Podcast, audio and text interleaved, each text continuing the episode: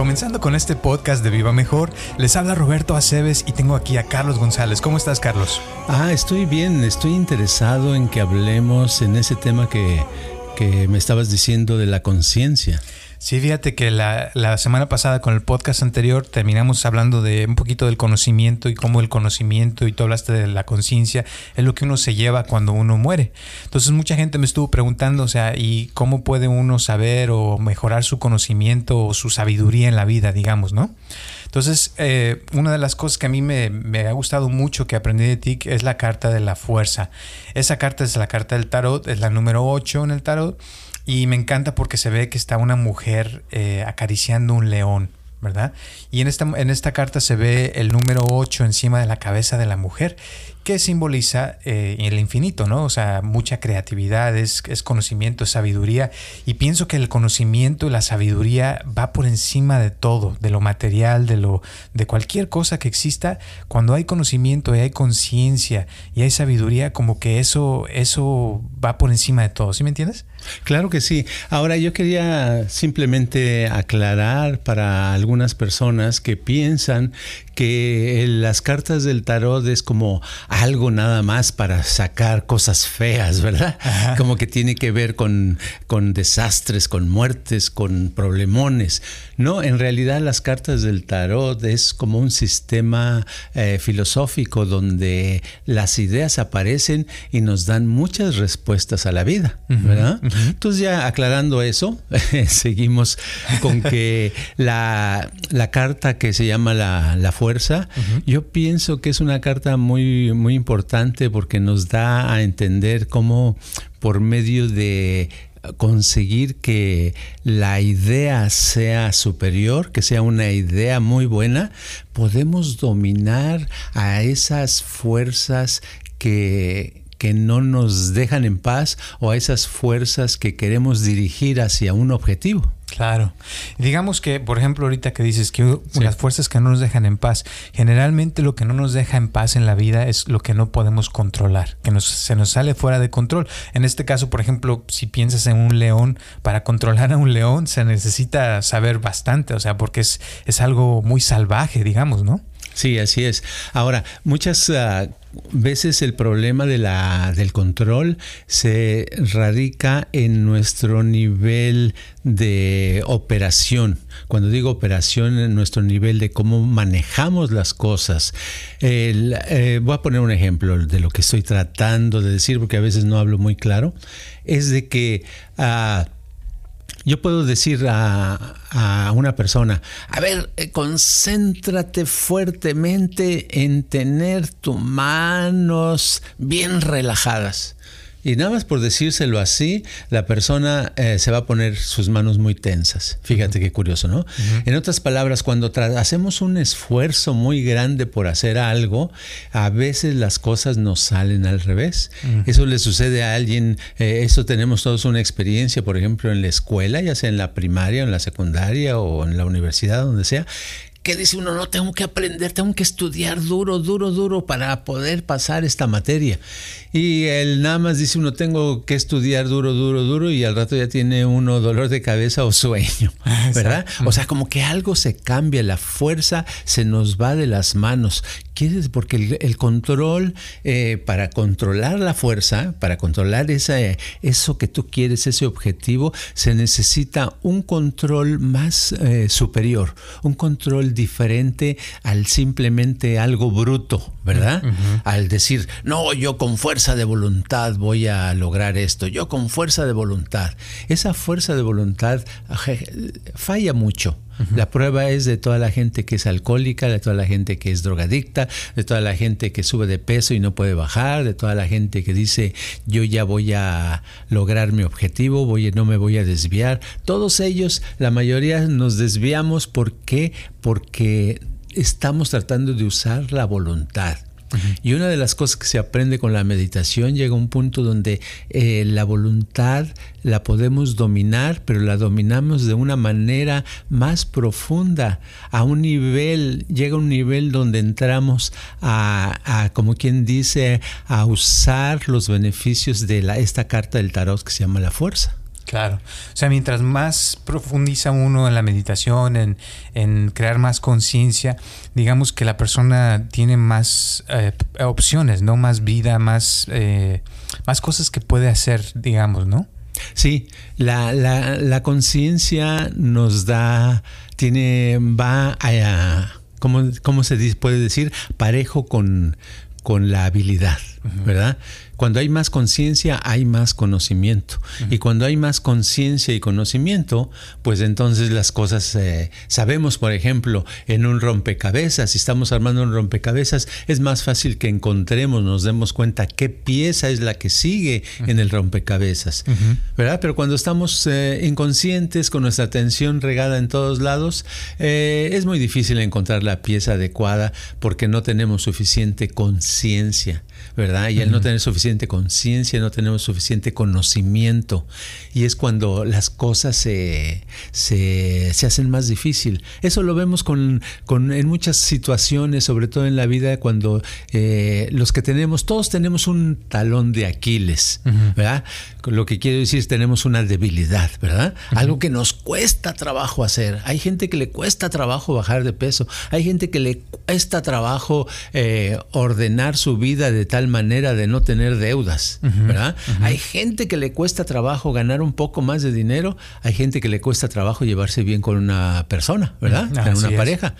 Todos tenemos una, un talón de Aquiles y donde está el talón de Aquiles, ahí es porque tenemos menos conocimiento y menos conciencia. Exacto. Ahora voy a poner un ejemplo a ver si se pone más fácil de entender esto. Como, como la película de, del Día de la Marmota, ¿no? Que el cuate o sea, está en el mismo día y en el mismo día le pasan las mismas cosas porque es el mismo día. Y al principio de la película, por ejemplo, se cae en un charco y se moja el pantalón. Después le pasan ciertas cosas ahí en el pueblo que no se puede salir del pueblo. Y, muchos problemas. O sea, y, el primer día pues no sabe, ¿no? Y le pasan las cosas y, y ya. Segundo día le vuelven a pasar las cosas. Ya le había pasado al día anterior, pero, pero el segundo día le pasan y no se da cuenta, o sea, de que ya le había pasado, pero se empieza a pensar como que, oh, como que esto ya me había pasado, pero no lo ve. Y total, ya como al final de la película, ya sabe, por ejemplo, que ahí viene el charco. Entonces ya se, se esquiva el charco porque ya tiene conciencia de que viene un charco y que se le va a caer, se va a caer el pie en el charco. O sea, como que cuando uno ya aprende y va, y va teniendo conocimiento y conciencia, puede evitar los problemas en la vida desde antes que le pasen, ¿no? Exacto. La, la conciencia es un tema. Fíjate que la palabra en mí, a mí no me gusta de conciencia. No sé, nunca me ha gustado, pero es la palabra correcta correcta, es la palabra que tiene que ver con el darse cuenta, ¿verdad? El poder observar. Hay, una, hay una, serie de ejercicios que desarrolló oh, una persona que se llamaba eh, Uspensky a principios del siglo XX y uno de sus ejercicios le decía a la persona, le decía, sal a la calle y observa todo. Y Dice la persona, ¿cómo observa todo? Sí, tú sales a la calle cinco minutos y observa todo y regresas. Entonces la persona en esa ciudad salía a la calle y pues regresaba y decía, ya observé todo y le decía, a ver, ¿qué observas? Oh, pues había un perro en la esquina, un policía estaba pasando y una señora estaba vendiendo gorditas, por decir algo. ¿ah? Le decía, nada, ¿y qué más? No, pues nada más. Dice, újule, no, no, no estás haciendo el ejercicio bien. Sale a la calle y observa todo. Total que así lo tuvo una y otra y otra y otra vez, y hasta que el cuate, era un hombre en este caso, captó de que lo que le estaba diciendo es que oliera lo que los que se diera cuenta de los olores que había en la calle, en esa calle, que se diera cuenta y escuchara todos los sonidos que había ahí que se diera cuenta todos los colores que había, que se diera cuenta qué es lo que cosas que estaba tocando, qué cómo sentía su cuerpo, qué tanto peso tan pesado se sentía el cuerpo en una pierna y en otra. O sea, todos los sentidos tenerlos agudizados y darse cuenta. Yo eso era un ejemplo de lo que es este adquirir conciencia de algo, ¿verdad? Generalmente no lo hacemos. Generalmente vamos al aventón y ya no nos damos cuenta ni quién está enfrente de nosotros, ¿verdad? Claro. Hay gente que yo le he dicho, oiga, este, que eh, su, esposa tiene este, unos ojos oh, eh, muy bonitos. Ah, azules, ¿verdad? Me acuerdo de un caso, ¿no? Tenía ojos azules. Y me dice el, ¿qué? ¿Azules? No, los tiene oscuros. No se había dado cuenta, llevaban 10 años de casado, no se había dado cuenta que ella tenía los ojos azules. Y así ciega cuando vivimos en automático, vivimos en, en, otro mundo, no vivimos en el mundo actual. Exacto. Y ahora, volviendo a lo de los problemas, si una persona tiene un problema y no sabe solucionarlo ahorita con una persona, digamos, en el amor. Tiene una pareja, no le va bien, tienen problemas y deja a esa pareja porque como no se pudieron solucionar, la deja y lo que hemos visto aquí ya por casi yo 30 años trabajando aquí contigo, que mucha gente después va y consigue otra pareja y tiene el mismo problema, a veces hasta peor que el anterior, porque no pudo solucionarlo la primera vez. Exacto. Exacto, porque el problema es que si nosotros no, no hemos aprendido la lección, ¿verdad? ¿Qué es aprender la lección? Pues obtener conciencia de lo que pasó, estar con la experiencia, ¿verdad? De tal manera de que ya sepamos cómo actuar para que no nos vuelva a suceder. Exacto. Actuamos, ¿verdad? Y ese es el problema que tenemos. En la vida, en realidad, todos nos sucede, todos cometemos muchos errores, pero el, la diferencia entre alguien que tiene éxito en su vida, cuando digo éxito no me refiero nada más en que gana dinero, sino me refiero a que le va bien, que trabaja en lo que quiere, que es feliz, ¿verdad? Exacto. Entonces, cuando alguien tiene éxito en su vida más que otros se debe a que este aprendió, esta persona, hombre o mujer, aprendió sus lecciones de sus errores, aprendió y ya no los cometió. Y los que eh, no aprendieron cometieron el mismo error, otra vez, otra vez, otra vez. es un cuento de nunca acabar, ¿verdad? Entonces la carta de la fuerza pues es totalmente opuesto a estar haciendo errores una y otra y otra y otra vez. Claro, y muchos errores, te voy a decir, son por ignorancia. O sea, mucha gente comete errores cuando no sabe. Y a veces ni cuenta se da que cometió un error porque como no, ignora las cosas, pues no se da cuenta del error que está cometiendo. Exacto. Hay, hay hay cosas que hacemos a veces que, que después pasa el tiempo y nos damos cuenta y dije, ay, qué tontería hice. ¿Cómo pude haber hecho eso? ¿Verdad? Exacto. Mira, si yo si te platicara algo que, casi no lo platico porque era una tontería tan grande que cometí hace muchos años. a ver. Mira, cuando yo tenía, empezaba a manejar, tenía yo 16 años en la Ciudad de México, tenía permiso para manejar, a los 16 no te dan licencia, sino permiso por seis meses. Resulta que yo ya llevaba como dos meses manejando, normal, etcétera. Iba a mi escuela en el carro, mi papá me compró un automóvil. Él no tenía automóvil, pero yo sí tenía. Qué curioso, ¿no? El primer automóvil lo compró para mí. Dice, ten un carro. Le digo, ¿cómo yo? ¿Y tú no tienes? No, yo no necesito, tú sí necesitas. Ay, ay, ay, qué bueno. Entonces, entonces me iba a la escuela, estaba en dos escuelas, en la mañana en la secundaria, terminando, y en la tarde en la escuela del Conservatorio Nacional de Música. Y este, entonces en la tarde me acuerdo que me metí a lo que en México se llama el viaducto, ¿verdad? Que aquí es un freeway. me metí el viaducto pero al meterme ahí bien por un lugar, una parte muy angosta, y, este, allá en México manejan diferente que acá. sí. Allí el que sobrevive manejando, aquí se le hace pan comido. en Estados Unidos me refiero. Y este, en México, esa vez, pues yo novato de dos meses, de todos modos, resulta que al meterme me subí un poquito a una que parecía como banquetita, pero estaba alta y el carro este, quedó medio atoradón. un poquito, ¿verdad? Bueno, es que problema, ¿no? ok, pero yo me puse nervioso. ¿Verdad? Y entonces quise quitarme de ahí, dije, no, porque estoy en de cerca del tráfico, me pueden chocar. Entonces, este, aceleré y aceleré. Y los carros de antes eh, no tenían lo que ahora se llama fuel injection, que es que, que, van coordinando la cantidad de gasolina que se mete al, al, motor. Entonces no había fuel injection, pero entonces yo le, le aceleré y, y el carro se apagó, no arrancaba. Entonces cuando pasa eso, dice dicen, el, el motor se ahogó, ¿verdad? Tiene demasiada gasolina. Entonces, este, no sé ahora, pero se usaban carburadores, los motores tenían antes, no sé ahora que tengan. Pero total que entonces me acordé, como yo una vez vi, le ayudé a un mecánico a, este, a limpiar el carburador de mi carro, eh, abrí la cajuela y rápidamente abrió el, el carburador, lo vi y vi que sí tenía mucha gasolina. Y dije, oh, pensé, rápidamente hay que secar la gasolina, ¿verdad? ¿Cómo se seca? Pues con un cerillo, no se le prende. Entonces agarré y dices tú, ¿de dónde sacaste esa idea de prenderle un cerillo? Pues cuando era yo niñito de seis años, en mi casa había unos frasquitos de metálicos que compraban mis papás con gasolina a veces, que era como una veladora, pero era de, digo, de gasolina, de alcohol, perdón, de alcohol como tipo veladora. Y lo prendías y ahí podías cocinar o calentar algo. Entonces dije, ah, pues yo me acuerdo que el alcohol se acaba después de, de, estar, de un rato estar prendido, ¿no? Sí. Entonces así en unas eh, fracciones de segundo se me vino todas esas ideas maravillosas, ¿verdad? Esas soluciones padrísimas.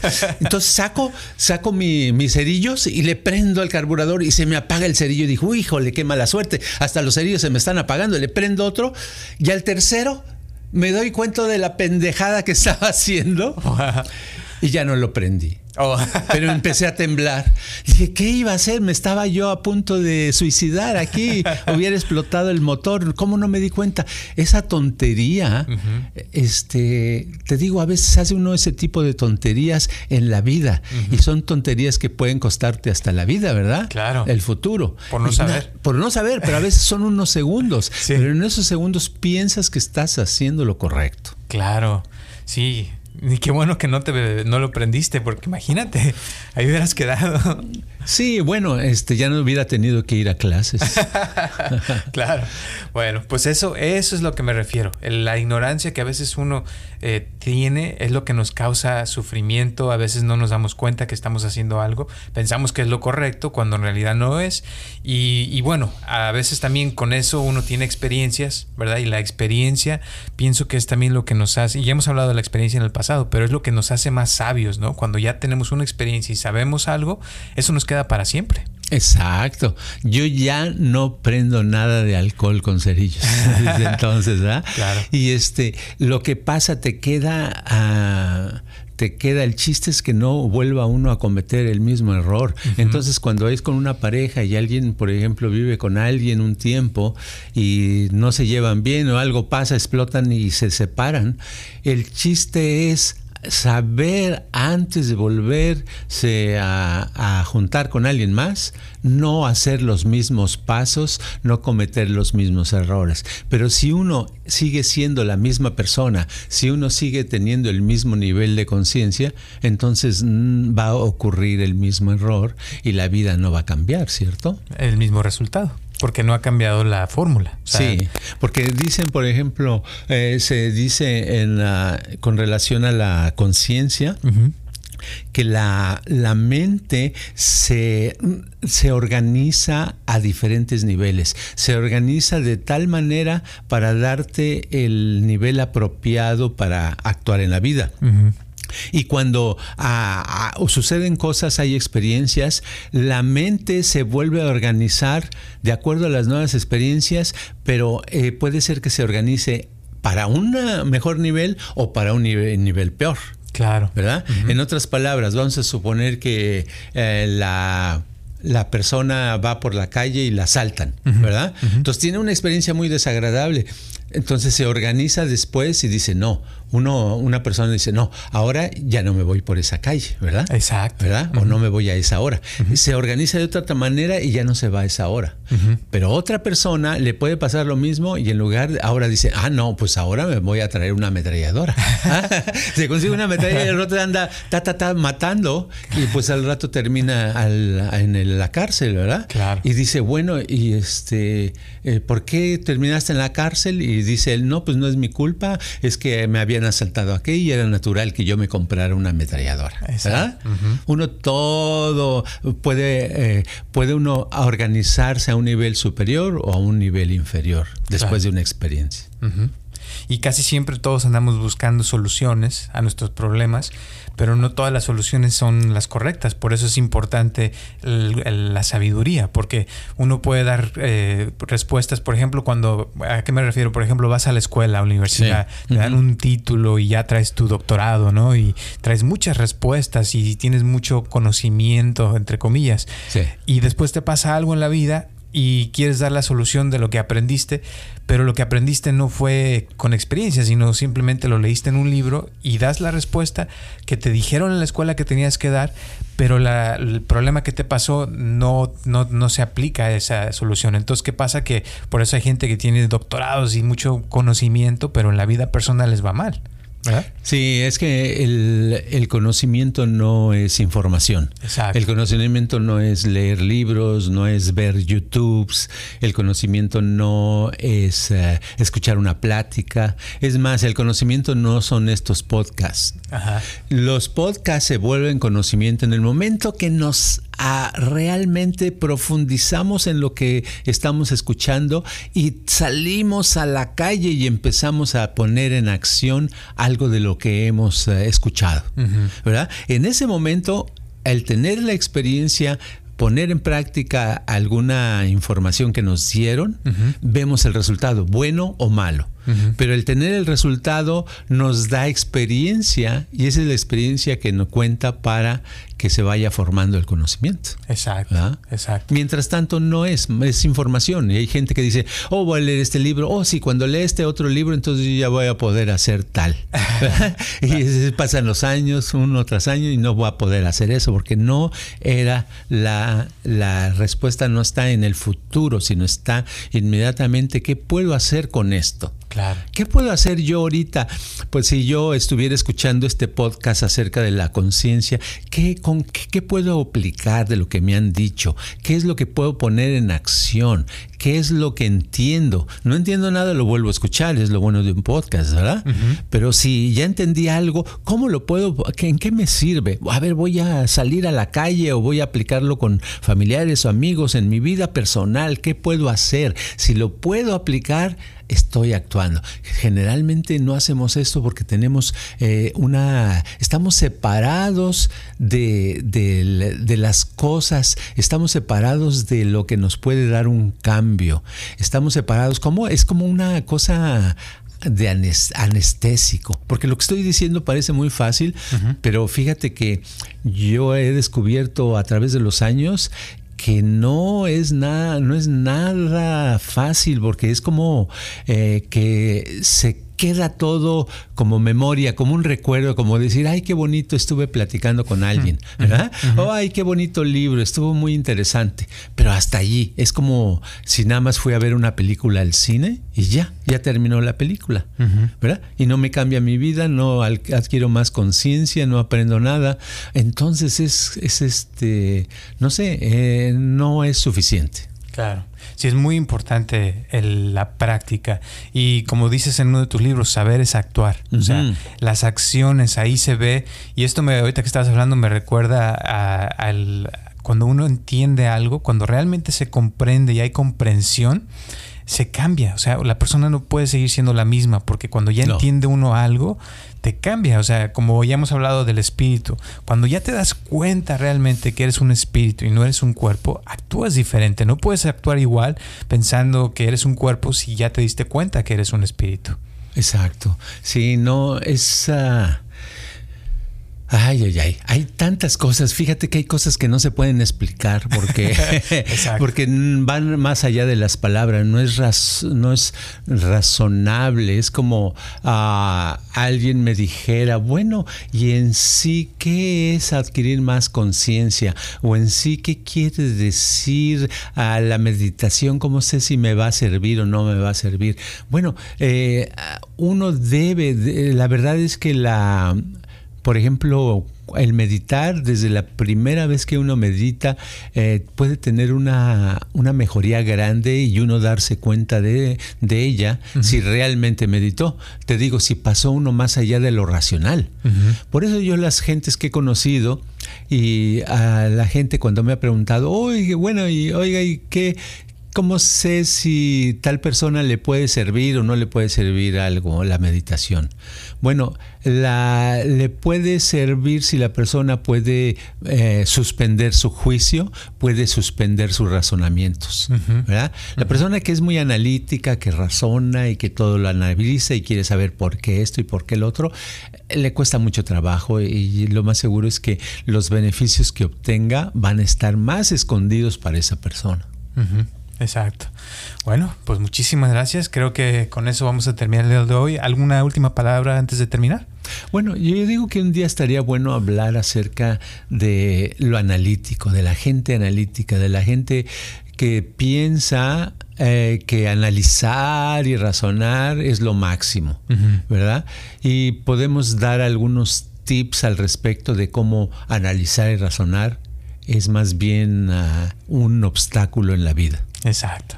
Bueno, pues para los que nos están escuchando, ya no lo analicen, llámenos, vengan, hagan algo para cambiar su vida. Acuérdense de practicar la meditación también todos los días y acuérdense de crear más conciencia dentro de ustedes mismos y si uno crea conciencia en uno mismo, se empieza a notar a nuestro alrededor y la, la vida cambia, no hay de otra.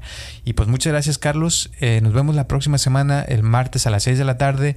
Recuerden que estamos aquí a, la orden, hay mucha gente que nos ha mandado mensajes, se los agradecemos de verdad. Una señora me acaba de decir, fíjate Carlos, que, que los podcasts le han cambiado su vida completamente. Qué padre, me da gusto. Sí, se los agradecemos mucho. Han seguido las donaciones, también se los agradecemos, les damos un abrazo de verdad porque esto nos ayuda y nos motiva. Es como cuando a veces me toca ver gente tocando en la calle su guitarra y les, les ponen ahí un dólar, como que se siente bonito, ¿no? sí, es como el changuito que le dan su cacahuate. Ándale. Así estamos. Pues muchas gracias. Nos vemos el próximo martes.